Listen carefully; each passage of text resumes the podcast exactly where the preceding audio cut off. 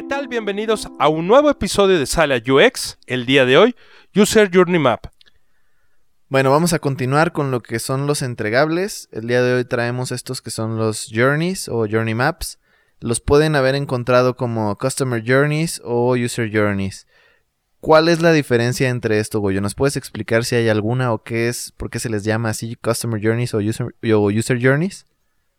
Claro que sí, si han tenido alguna aproximación con este tema o en algún momento han sentido alguna inquietud y han empezado a buscar en internet o a través de los libros, a veces eh, pareciera que son dos terminologías o dos conceptos totalmente diferentes, pero no es así. Realmente lo que sucede es que el término de customer proviene del área de marketing. Entonces, si tú estás como en ese contexto o muy vinculado con personas que trabajan en esta área, vas a escuchar más del Customer Journey Map, pero en el tema del UX, como estamos centrados más bien en el usuario, en la persona, entonces hablamos del User Journey Map, pero para efectos prácticos es lo mismo, Poncho. Entonces los podescuchas no tienen nada de qué preocuparse. Eh, en este caso nosotros vamos a utilizar el de User Journey Map. Así es, entonces no hay una diferencia entre un User Journey y un Customer Journey. Eh, pero bueno, quiero empezar a explicarles cómo va a funcionar esto. Nosotros creemos que los journeys son muy importantes y al día de hoy han sido como muy menospreciados. La gente dice que terminan siendo entregables, que se quedan ahí colgados en la pared y que luego ya nadie les hace caso y no sirven mucho. Pero en realidad nosotros creemos que sí son muy importantes. Ahora les vamos a explicar por qué. Y gracias a esto es de que este episodio iba a quedar como muy largo por lo que decidimos separarlo en tres episodios. Entonces, para explicarles un poquito mejor, en este episodio nada más les vamos a explicar como la idea, del la idea general de un journey, para qué nos sirve eh, rápidamente, cuáles son los componentes y por qué es importante este. En el siguiente episodio les vamos a explicar bien ahora sí todos los componentes, cómo se llenan o qué es, qué es lo que son algunas confusiones que pueden salir entre estos componentes. Y en el último episodio vamos a explicar lo que son este, algunos ejemplos, ya llenando como un journey con los componentes y todo esto. Entonces, por ahora, principalmente quiero explicarles para qué sirve un journey, para qué nos sirve hacer un journey. Un journey es muy importante porque nos ayuda a entender completamente las emociones de los usuarios durante la interacción completa con nuestro producto o servicio. Entonces nos ayuda a saber qué es lo que están sintiendo los usuarios o dónde tienen buenas experiencias o malas experiencias al estar interactuando con nuestro producto o servicio. Esto nos ayuda a saber qué puntos podemos mejorar, encontrar dónde es donde los usuarios se están sintiendo muy bien, este, y así nos da como una idea de qué es lo que tenemos que estar trabajando para el journey. Además de esto nos ayuda a como establecer la mentalidad del equipo en el proyecto que se está trabajando. O sea, así podemos pensar como todo el equipo como lo mismo de qué es lo que tenemos que hacer, como tener todos la misma mentalidad o el mindset que se le llama, de qué es lo que vamos a hacer, cuáles son las áreas que vamos a mejorar, cuáles son las experiencias que están teniendo nuestros usuarios y así ya todos podemos mejorarla como un equipo. Y no están todos pensando como sus ideas diferentes de, ah, podríamos hacer esto o podríamos hacer esto otro, sino ya aquí obtenemos resultados de qué es lo que tenemos que mejorar y todos podemos ponernos a trabajar en esto.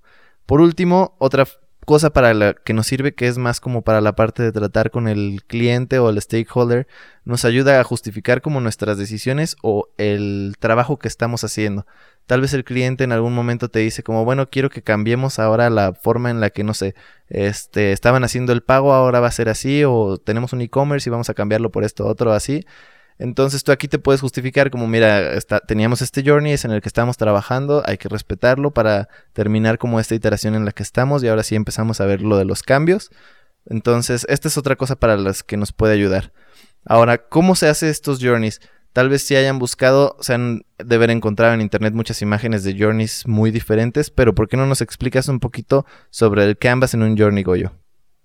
Sí, pasa que esto que comentas, el, el generar un journey map es un trabajo muy visual. Va a haber de diferentes estilos. Algunos prefieren hacerlo a través de un diagrama de flujo, otros prefieren hacerlo como al estilo storyboard, porque va a depender de cómo se lo puedas entregar al cliente. Tienes que conocer como cuáles son las em, características de tu cliente, cómo le gustaría visualizarlo. Y como digo, algunos puede ser que sean más de un área muy técnica y sea más fácil explicárselos a través de un diagrama de flujo, y otros prefieren un storyboard o una animación incluso Pero aquí hay algo muy importante que hay que recalcar. No existe un formato único de Journey Map.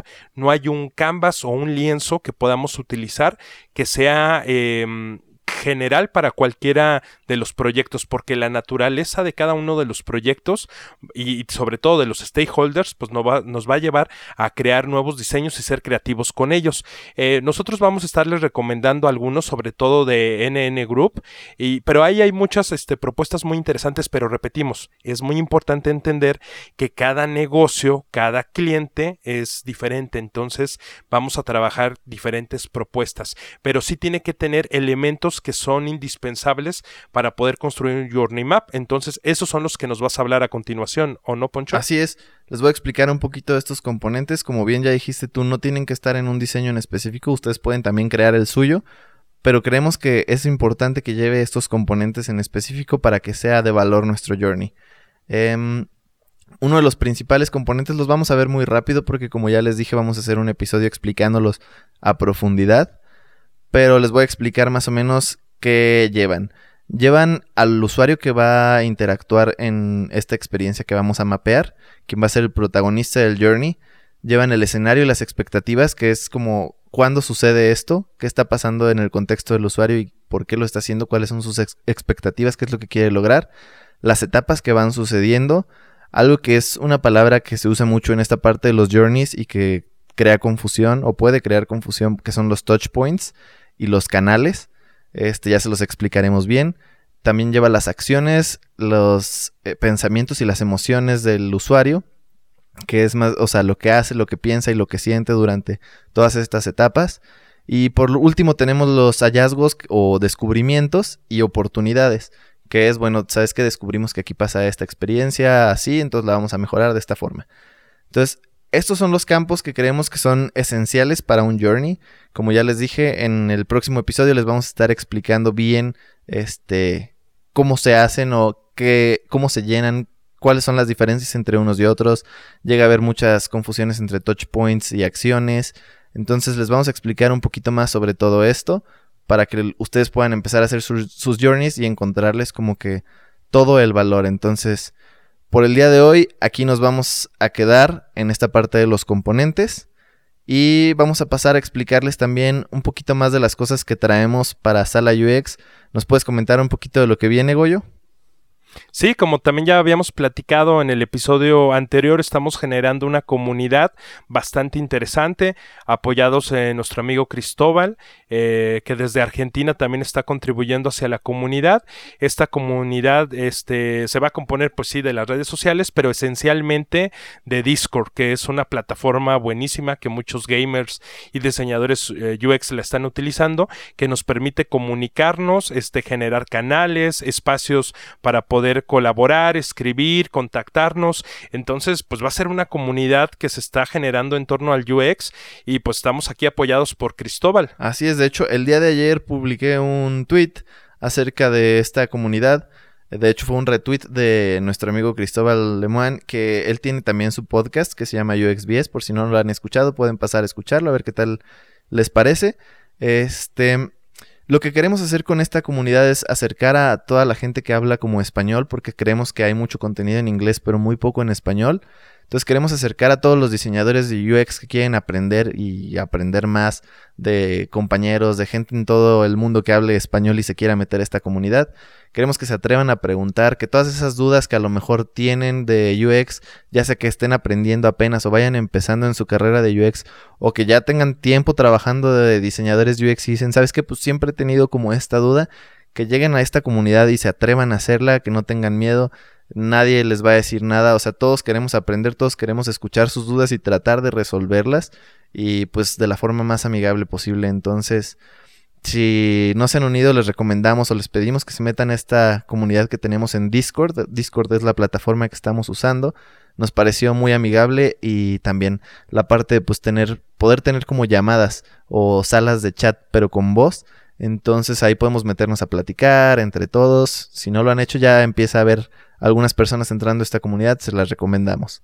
Entonces, Y bueno, para entrar a esta comunidad, Poncho, Ajá. hay que decirles que les vamos a compartir el enlace en la descripción que puedan encontrar del podcast en Spotify o en Apple Podcast. Entonces, es ahí como van a poder encontrar rápidamente el enlace a- hacia la comunidad de Discord. Así es, pero bueno, pues entonces les vamos a dejar ahí en, en la descripción de este episodio el enlace a la comunidad. También está en redes sociales para que lo chequen.